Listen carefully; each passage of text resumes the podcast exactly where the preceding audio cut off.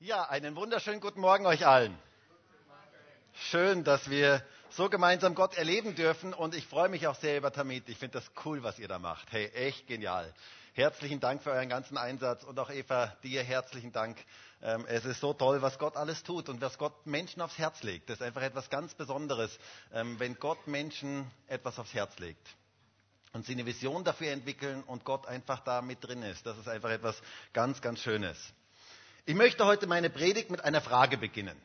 Und zwar die Frage lautet, wer von euch mag gerne Tests? Hand hoch. Okay. Äh, wer von euch mag gerne Prüfungen? Okay, ähm, also die meisten mögen das ja nicht besonders, so Tests oder so Prüfungen, aber Prüfungen sind unglaublich wichtig, weil sie nämlich zeigen, was wir wirklich können und wo wir wirklich stehen. Und deshalb gehören sie zu unserem Leben dazu. Denn erst im Test spüren wir, wo wir wirklich stehen. Und wisst ihr, genauso ist es auch in unserem geistlichen Leben. Es gibt Zeiten der Prüfungen, die uns zeigen, wo wir stehen. Erst im Test, erst in der Krise merken wir, wo unser Glaube wirklich steht. Prüfungen gehören zu unserem Leben dazu. Und sie sollen uns stärker machen. Prüfungen sollen dein Leben stärker machen. Sie zeigen, was wirklich in uns drin ist. Wisst ihr, so ähnlich wie bei einer Mandarine. Bei einer Mandarine weißt du nicht, was drin ist, bis du sie unter Druck bringst. Wenn du sie unter Druck bringst, dann merkst du erst, was in dieser Mandarine wirklich drin ist. Die kann äußerlich total schön ausschauen, aber wenn sie unter Druck kommt, dann erlebst du erst, was wirklich drin ist. Und genauso ist es in unserem Leben. Was wirklich in uns drin ist, das kommt erst raus, wenn wir unter Druck kommen. Ich habe vor einiger Zeit mal einen Apfel essen wollen und der sah folgendermaßen aus. Vielleicht können wir mal kurz das Bild zeigen. Das war der Apfel, den ich essen wollte. Und vielleicht können wir das zweite Bild auch noch zeigen. Ein schöner Apfel, oder? Herrlich, oder? Geschmackig. Und dann habe ich diesen Apfel aufgeschnitten und dann sah er folgendermaßen aus. So hat er ausgeschaut, dieser Apfel. Und ich, war, ich wollte schon reinbeißen, weil er so schön ausgeschaut hat. Und ich war so dankbar hinterher, ähm, dass ich ihn aufgeschnitten habe vorher, ähm, dass ich gesehen habe, wie er drinnen ausschaut. Von außen sah er total schön aus. Aber innerlich, innerlich war er ganz, ganz anders. Da verging mir doch der Appetit. Erst wenn wir unter Druck kommen, kommt aus unserem Leben heraus, was drin ist. Glaube muss sich im Test bewähren. Ein Schönwetterglaube, der nur dann da ist, wenn alles nett ist und wenn alles schön ist und wenn alles wunderbar ist, der trägt im Leben nicht wirklich. Es braucht Glaubenstests. Glaubensprüfungen, die wir bestehen sollen. Deswegen lautet auch heute mein Predigtitel Bewährter Glaube. Bewährter Glaube. Gott möchte, dass unser Glaube bewährt wird dass wir durch den Test durchgehen und dass dieser Glaube sich als stabil erweist. Und wisst ihr, es ist für mich etwas Wunderschönes, wenn man vor allen Dingen auch älteren Leuten begegnet, die durch viele Stürme in ihrem Leben durchgegangen sind und wo man spürt, die haben ein gutes Fundament, wo man spürt, die sind reif geworden in den Stürmen des Lebens. Deren Glaube hat sich bewährt in den Stürmen des Lebens. Das ist einfach etwas Wunderschönes. Und das möchte Gott mit dir und mir, bei dir und mir wirken.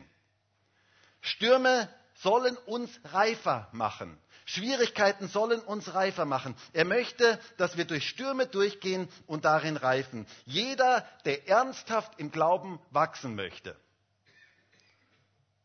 Und ich möchte jetzt nicht die Frage stellen, wer möchte gerne ernsthaft im Glauben wachsen, weil ich mal davon ausgehe, jeder, der heute hier ist, sonst wärst du wahrscheinlich nicht hier, äh, möchte gerne im Glauben wachsen. Aber jeder, der ernsthaft im Glauben wachsen will, braucht Glaubensprüfungen, Glaubenstests, damit der Glaube tiefer wird und sich bewährt. Das gehört zu unserem Glaubensleben dazu. Und ich möchte heute einen Bibeltext mit uns anschauen, der mich in letzter Zeit sehr beschäftigt hat und der an eine Gemeinde geschrieben worden ist, die unglaublich unter Druck stand. Eine Gemeinde, die verfolgt wurde, Christen, die verfolgt wurden, die umgebracht wurden. Die Verfolgung breitete sich aus und in diese Situation hinein schreibt Jakobus einen Brief. Und zwar einen Brief der Ermutigung an diese Gemeinde. Und er schreibt dort in Jakobus 1, Vers 2 bis Vers 4, und das soll heute unser Text sein. Jakobus 1, Vers 2 bis Vers 4. Achtet es für lauter Freude, meine Geschwister wenn ihr in mancherlei Versuchungen geratet, denn ihr erkennt, indem ihr erkennt, dass die Bewährung eures Glaubens Ausharren bewirkt. Das Ausharren aber soll ein vollkommenes Werk haben, damit ihr vollkommen und vollendet seid und in nichts Mangel habt. Gott möchte uns durch schwierige Zeiten durchführen und unseren Charakter in diesen Zeiten formen und verändern. Möchte ich mal fragen, wusstest du, dass Gold, wenn es durchs Feuer geht, nicht an Gewicht verliert? Weißt du das? Also vielleicht sagst du, aber Markus, Moment, Moment, Moment, ich habe mal Erfahrungen gemacht. Ich habe mal einen Goldring gehabt und den habe ich einschmelzen lassen und später er viel, hatte er viel weniger Gewicht. Nun, wie soll ich dir das jetzt erklären? Was soll ich jetzt dazu sagen? Ähm, irgendjemand hat dir etwas als Gold verkauft, was nicht wirklich Gold war. Zumindest waren dort etliche Fremdstoffe ähm, mit dabei. Ähm, denn Gold, wenn es durchs Feuer geht, verliert niemals an Gewicht und auch niemals an Wert. Die Zusatzstoffe, die verbrennen. Im Feuer wird Gold eigentlich erst richtig rein. Da kommt das Gold erst richtig zum Vorschein. Und genauso ist es in unserem Glaubensleben. Wir müssen durch manche Feuerproben durchgehen, durch manche Zeiten des Feuers durchgehen, damit unser Glaube reiner wird und klarer wird und deutlicher wird.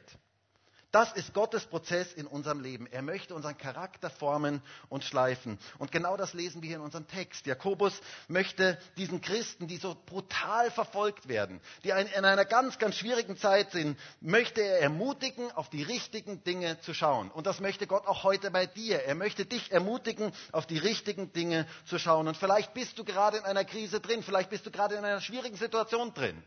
Vielleicht bist du sogar in einer ausweglosen Situation drin. Vielleicht bist du auch in einer finanziell ganz schwierigen Situation drin. Dann möchte ich dir heute sagen, Gott hat etwas vor mit den Schwierigkeiten in deinem Leben.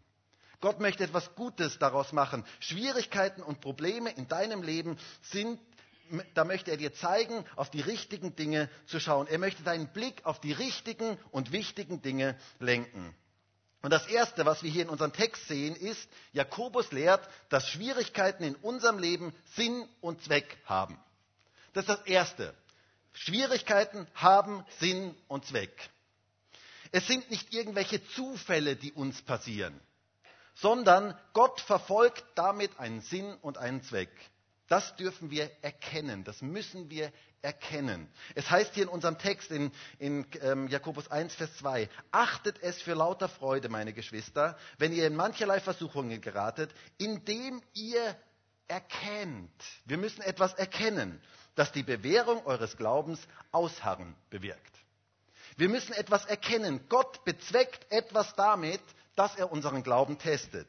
Er lässt uns durch Schwierigkeiten und Herausforderungen in unserem Leben durchgehen, weil er uns stärker machen möchte. Und dieses Wort, das hier mit Versuchungen ähm, übersetzt ist, könnte man auch übersetzen mit Prüfung oder Experiment oder Probe oder Erprobung oder auch mit Anfechtung oder mit Verlockung zur Sünde. All diese Worte stecken eigentlich mit drin in diesem Wort, das da gebraucht wird. Das heißt, diese Proben und Tests sind dafür da, dass wir stärker werden und dass wir reifer werden. Es gibt eine ganz, ganz schöne Stelle im Alten Testament, die mich immer wieder äh, mal fasziniert, wo Gott davon redet, dass er ein Adler ist. Und zwar ein Adler, der das Nest aufstört das Nest der Jungen, seiner Jungen aufstört. Es heißt dort in 5. Mose 32, Vers 11, da heißt es, wie der Adler sein Nest aufstört, über seinen Jungen schwebt, so breitet er seine Flügel aus und nimmt sie auf und trägt sie auf seinen Schwingen. Gott ist sozusagen der große Adler. Und wusstest du, dass es im Leben eines jungen Adlers irgendwann den Moment gibt, wo die Mutter anfängt, das Nest mal so richtig ins Schaukeln zu bringen. Wusstest du das? Irgendwann kommt der Moment für die jungen Adler, die im Nest sitzen, so ganz kuschelig und warm und schön und, und es ihnen so richtig gut geht. Irgendwann kommt der Moment, wo die Mutter plötzlich anfängt, das Nest mal so richtig ins Schaukeln zu bringen. Und die Adler verstehen das vielleicht gar nicht erst, aber sie wirft die Junge förmlich aus dem schönen, warmen und kuscheligen Nest heraus. Sie stört es auf. Das ist das, was hier gemeint ist. Warum? Weil sie möchte, dass die Adler erwachsen werden. Weil sie möchte, dass sie reif werden. Sie merkt, jetzt ist Reife dran. Jetzt ist Fliegen dran. Und wisst ihr, fliegen kann man nicht lernen, solange man im Nest sitzt. Hast du das gehört? Fliegen kann man nicht lernen, solange man im Nest sitzt. Man kann vielleicht Trockenübungen machen, irgendwie versuchen, aber fliegen lernst du nicht, solange du im Nest bist. Die Adlermutter wirft die Jungen förmlich aus dem Nest, damit sie fliegen lernen. Und dann fliegt sie direkt hinterher und greift die Jungen, bevor sie auf dem Boden aufknallen, greift sie, tut sie unter ihre Flügel nehmen und bringt sie wieder in das Nest zurück. Und dann beginnt das Ganze wieder von vorne. Dann fängt sie wieder an, das Nest irgendwo in Bewegung zu bringen, das Nest in Schaukeln zu bringen. Und ich kann mir vorstellen, wie die, wie die Jungen dort in diesem, in diesem Nest sitzen, in diesem kuscheligen, warmen, schönen Nest sitzen und sich fragen, hey, was ist jetzt los? Was tust du jetzt da? Aber die Mutter, die Adlermutter, hat ein ganz klares Ziel. Diese Kleinen sollen fliegen lernen. Und wisst ihr, genau dieses Bild wird hier eigentlich gebraucht. Gott stört unser Nest in unserem Leben manches Mal auf, wenn es zu bequem wird, weil er möchte, dass wir fliegen lernen, dass wir geistlich reif werden, dass wir geistlich weiterkommen. Das ist sein Ziel mit unserem Leben. Du sollst fliegen lernen. Und das geht nicht im warmen, kuscheligen, schönen Nest, sondern da musst du aus dem Nest heraus. Deshalb bringt er manches Mal unser Nest so richtig zum Schaukeln so richtig zum Schaukeln, damit wir wirklich fliegen lernen. Und du denkst dir vielleicht, hey Gott, was ist los? Was passiert da jetzt? Was machst du mit mir? Und Gott sagt, ich möchte, dass du wächst. Ich möchte, dass du fliegen lernst. Ich möchte, dass du weiterkommst. Und er fängt dich auf. Er ist wie der Adler. Er fängt dich auf. Er bringt dich ans Ziel. Er ist mitten in den Krisen deines Lebens da und er hält dich. Das ist so gut, das zu wissen. Aber er verfolgt ein klares Ziel. Er möchte, dass du durch die Krisen gut durchkommst. Und er möchte, dass du darin wächst und erwachsen wirst. Es geschieht nichts per Zufall. Jeder Christ muss durch schwierige Zeiten gehen, wenn er geistlich wachsen will. Jeder. Das ist ein ganz, ganz wichtiger Prozess in unserem Leben. Gott hat immer Gutes mit unserem Leben im Sinn. Und deswegen stört er manches Mal unser Nest auf. Deswegen bringt er uns manches Mal in Bewegung. Schwierigkeiten haben Sinn und Zweck und es ist gut, wenn unser Glaube getestet wird. Ich muss ja ganz ehrlich sagen, mich nervt das immer, wenn ich jedes Jahr das Pickerl beim Auto machen muss. Kennt ihr das? Also irgendwie nervt mich das. Irgendwie muss ich sagen, das nervt mich. Ähm, irgendwie ist das schon nervig. Irgendwie finde ich das schon doof. Also da muss man einen Termin machen und dann muss man dort hinfahren ähm, und dann schaut er sich das an. Und also ich frage mich, könnte man das nicht einfach lassen? Könnte man das nicht einfach weglassen? Warum lassen die mich mit meinem Auto nicht einfach in Ruhe? Das wäre doch alles so einfach.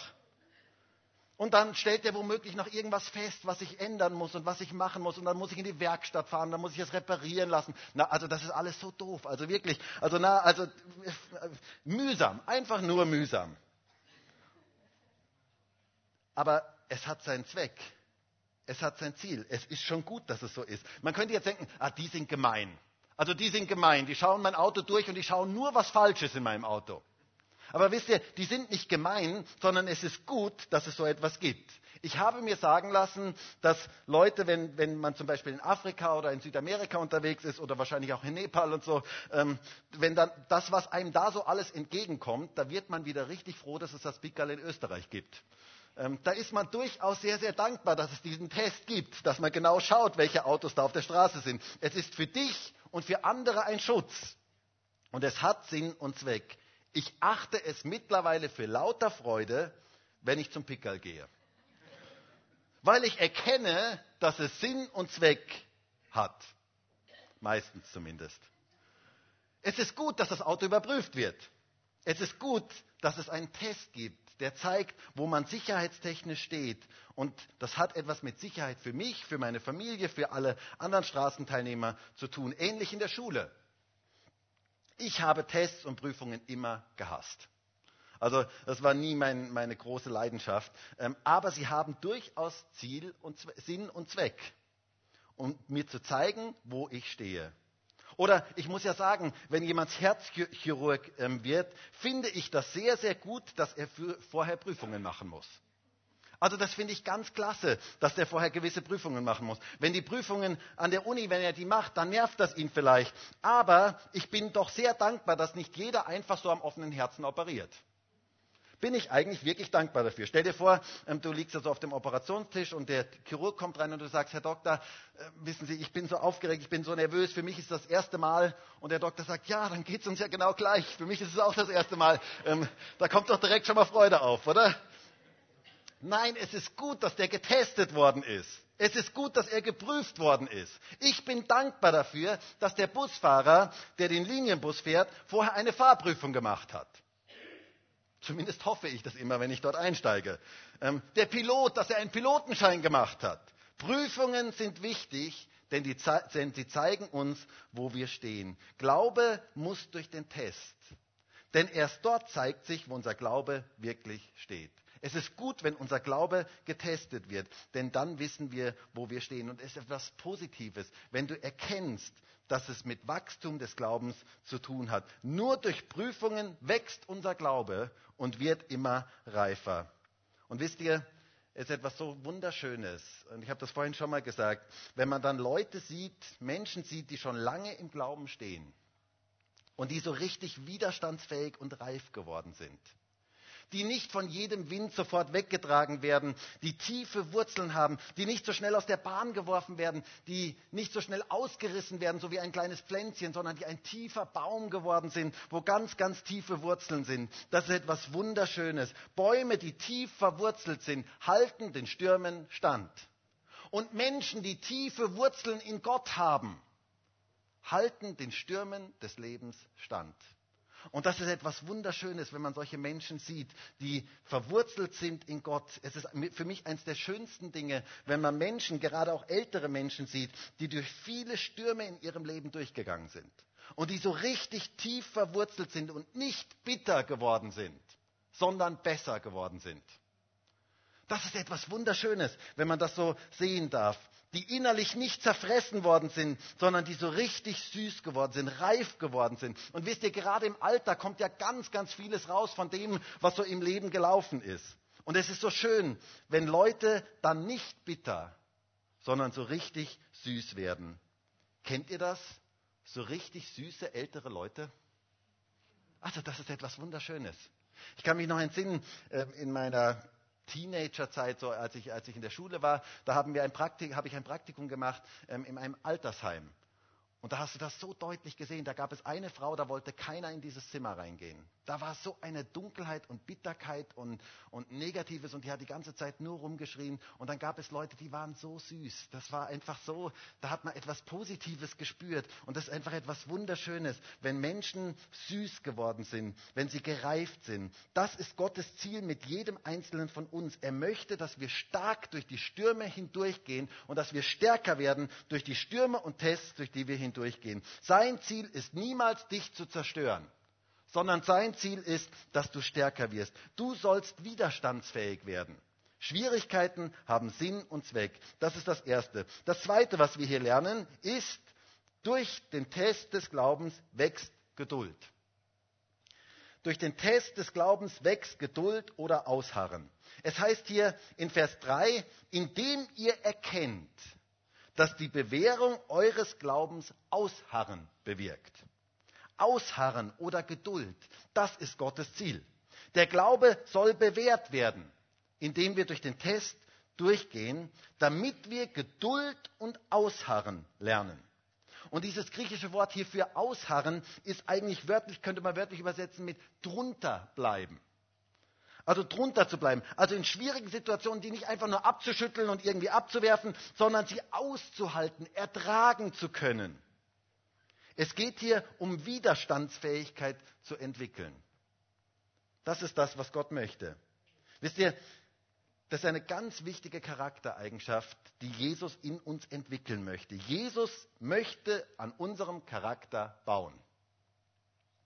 Gott ist dein Charakter wichtiger als dein Wohlbefinden. Hast du das gehört? Gott ist dein Charakter wichtiger als dein Wohlbefinden. Jesus liebt uns so sehr, dass er uns nimmt, wie wir sind. Jeden Einzelnen. Wir dürfen zu ihm kommen, genauso wie wir sind. aber er liebt uns viel zu sehr, dass er uns so lässt, wie wir sind. Er möchte uns verändern. Er möchte Dinge in unserem Leben verändern. Und all die Prüfungen unseres Lebens, all die schwierigen Situationen haben Sinn und Zweck dass wir Standhaftigkeit und Ausdauer in unserem Leben entwickeln. Wir sollen belastbare Christen werden. Das ist Gottes Ziel mit unserem Leben. Jakobus sagt ja hier in Vers 4, das Ausharren aber soll ein vollkommenes Werk haben, damit ihr vollkommen und vollendet seid und in nichts Mangel habt. Hast gehört? Das Ausharren soll etwas bewirken, nämlich dass wir vollkommen und vollendet werden. Wow. Das ist interessant. Geduld ist also der Schlüssel zu geistlicher Reife.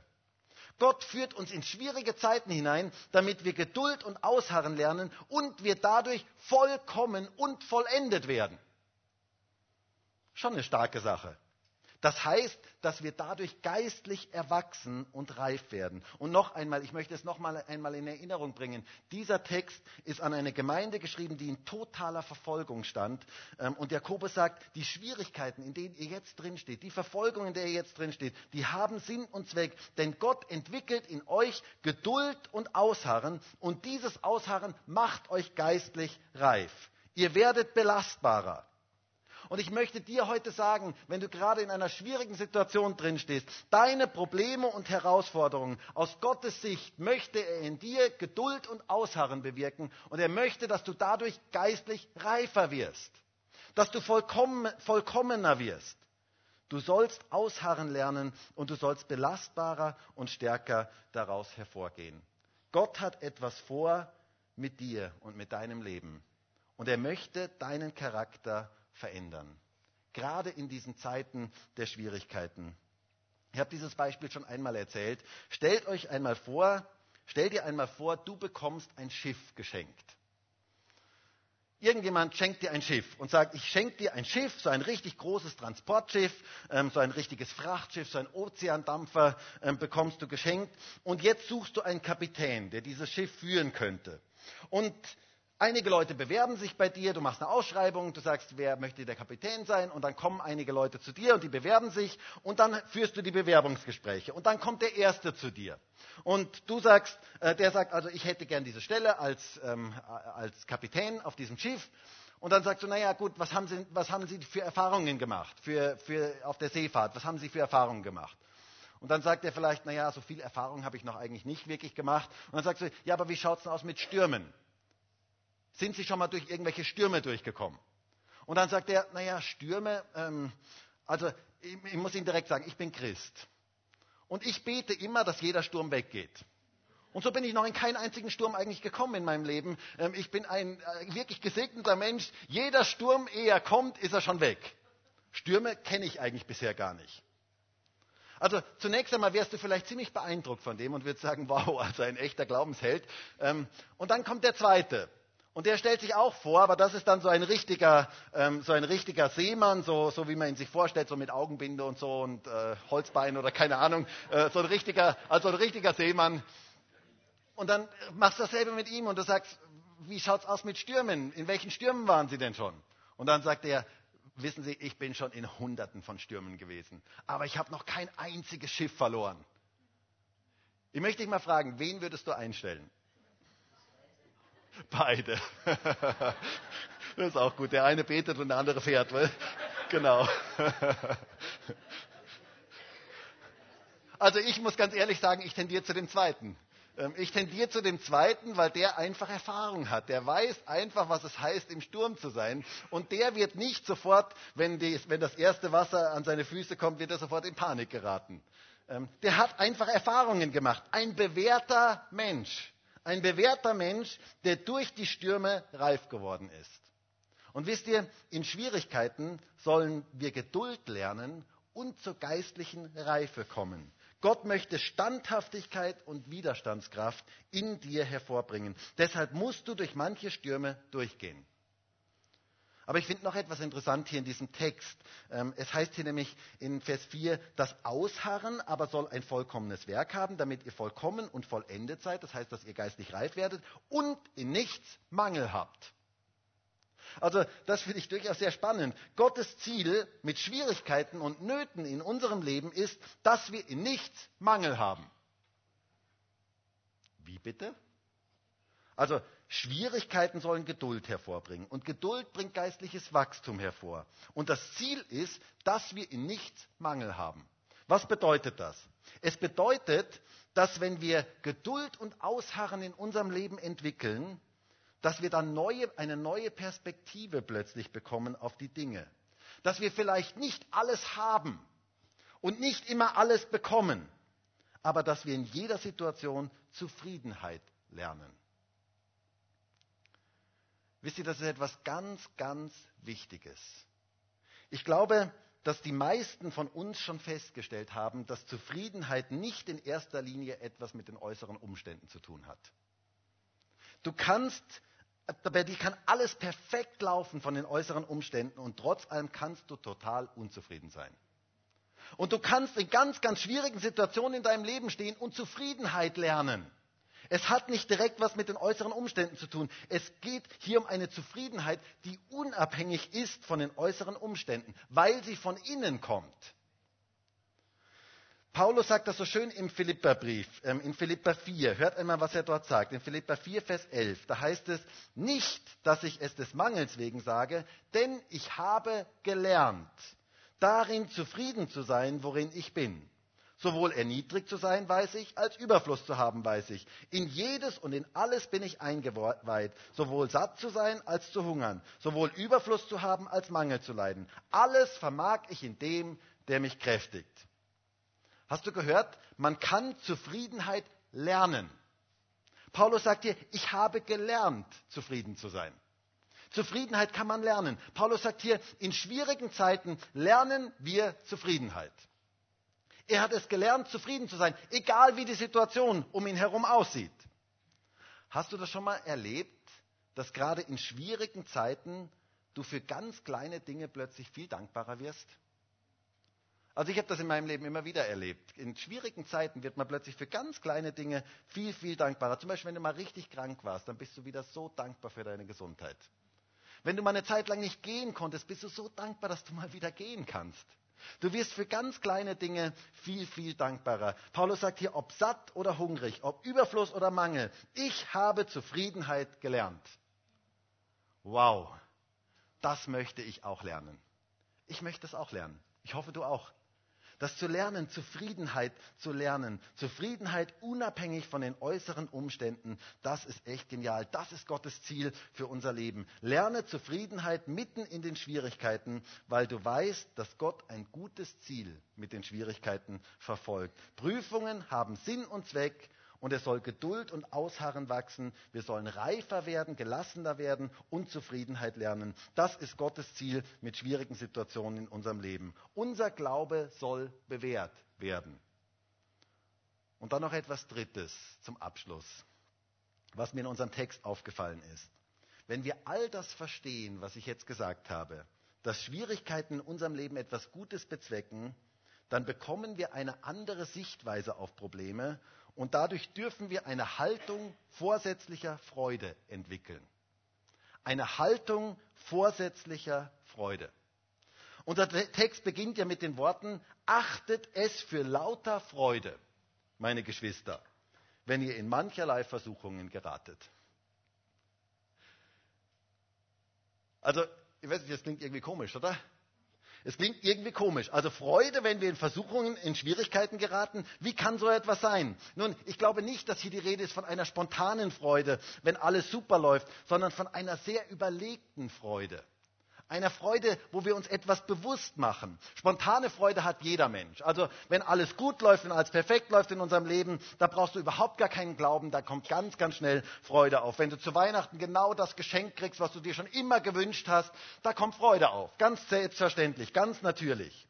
Aber es geht hier vielmehr um eine Haltung der überlegten, der vorsätzlichen Freude, weil man weiß, was Gott aus Problemen alles machen kann. Weil man weiß, Gott hat den besten Plan für mein Leben, mitten in den Problemen und Schwierigkeiten meines Lebens. Das bedeutet nicht, dass wenn ich in Schwierigkeiten komme, in Probleme komme, ich sage, ja super, Gott sei Dank, endlich Probleme, endlich Schwierigkeiten.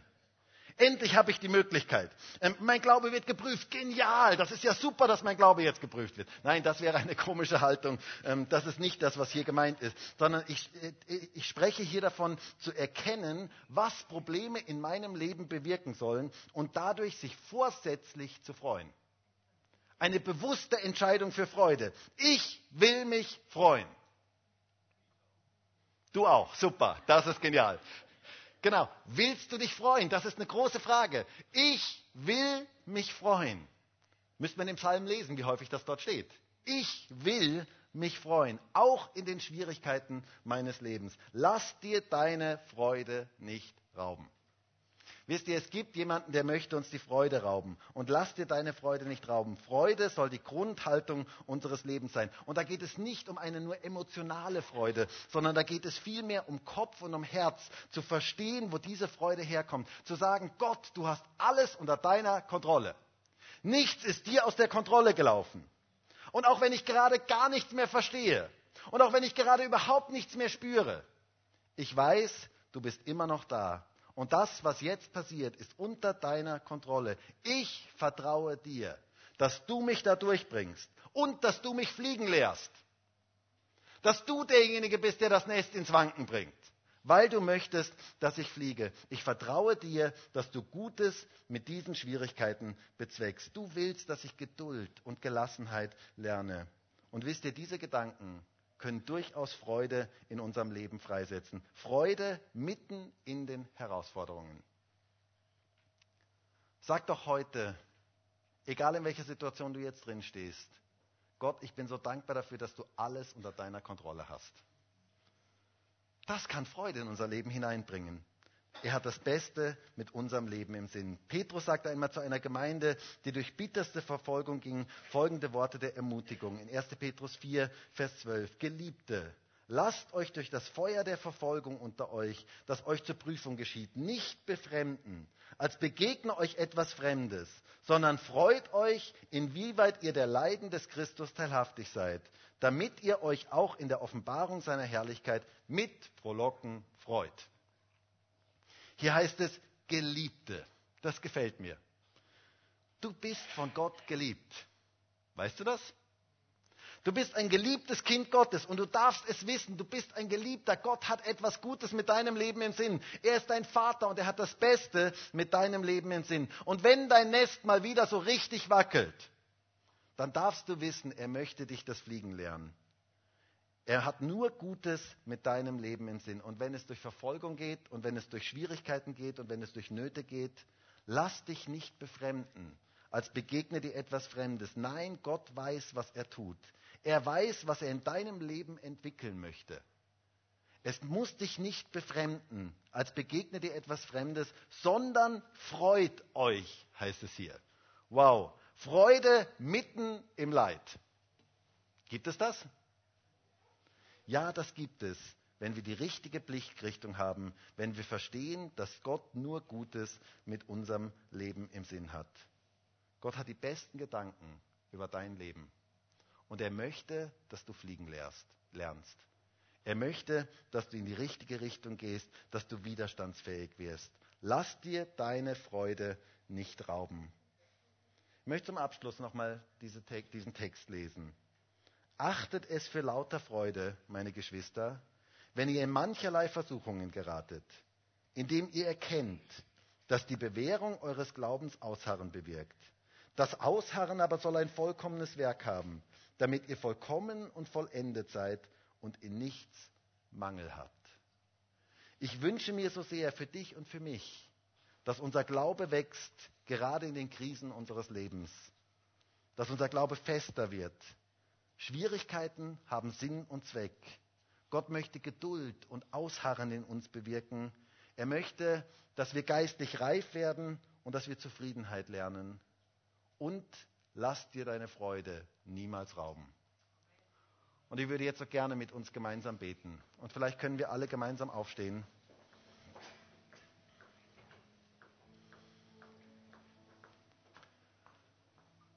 Herr, und ich wünsche mir das so sehr für mich persönlich und für uns alle, dass wir durch Krisen gut durchgehen können, dass wir durch Schwierigkeiten gut durchgehen können, weil wir wissen, du hast das Beste mit unserem Leben im Sinn. Wir sind deine Geliebten, du bist unser Vater, du hast das Beste mit unserem Leben im Sinn. Du möchtest etwas Gutes aus unserem Leben machen. Und Herr, ich bitte dich darum, dass wir das erkennen dürfen, dass Schwierigkeiten etwas Gutes bewirken sollen in unserem Leben. Dass du möchtest, dass wir Ausdauer entwickeln, dass wir Geduld entwickeln, dass wir geistlich reifer werden, dass wir zu Menschen werden, die standfest sind. Herr, danke dafür, dass du das Ziel hast, dass wir Zufriedenheit lernen in unserem Leben und dass wir unsere Freude uns niemals rauben lassen. Gott, ich bitte dich darum, dass du das in jedem von uns wirken kannst, gerade durch die schwierigen Zeiten unseres Lebens, dass wir umso tiefer verwurzelt sind in dir. Herr, ich wünsche mir so sehr, dass keiner, der heute hier in diesem Raum ist und auch draußen, im Übertragungsraum sind und auch die, die die Predigt im Internet sehen, dass keiner von uns nur flache Wurzeln hat und weggeblasen wird, wenn irgendwelche Stürme kommen, sondern dass wir so richtig tief verwurzelt sind in dir. Dass du es uns schenkst, dass wir so richtig verwurzelt sind in dir, ausharren gelernt haben, all diese Dinge gelernt haben, die du in unserem Leben wirken möchtest, dass wir es lernen zu fliegen, so wie der Adler. Danke für all die Prozesse, die du in unserem Leben wirken möchtest, wo du Prüfungen in unser Leben hineinbringst, damit wir sehen, wo wir stehen, aber damit wir auch widerstandsfähiger werden und weitergehen können. Danke dafür, dass du einen guten Plan hast für jeden Einzelnen von uns. Danke dafür, dass ich das jetzt über jedem Einzelnen hier in diesem Gottesdienst aussprechen darf. Du hast die besten, du hast einfach geniale Gedanken für jeden Einzelnen von uns. Und danke dafür, dass du uns deswegen durch manche Schwierigkeiten durchführst, weil du ein gutes Ziel hast mit uns, weil du uns so sehr liebst dass du unseren Charakter entwickeln möchtest. Danke dafür, Jesus.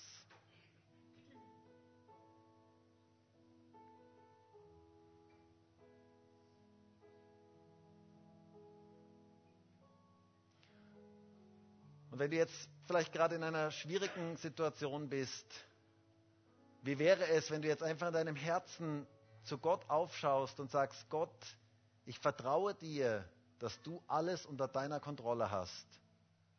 Ganz egal, ob ich jetzt die Umstände verstehe oder nicht verstehe, ob ich jetzt verstehe, was da alles läuft oder nicht, ich vertraue dir, dass du alles unter deiner Kontrolle hast.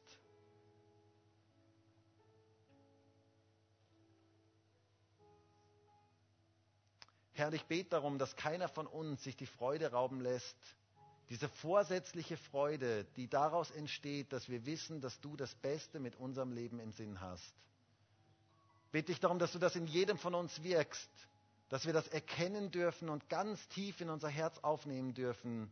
Du hast immer die besten Gedanken für unser Leben. Und das ist wirklich etwas, was uns zur Freude bringen kann, zur Dankbarkeit bringen kann. Danke dafür, Jesus.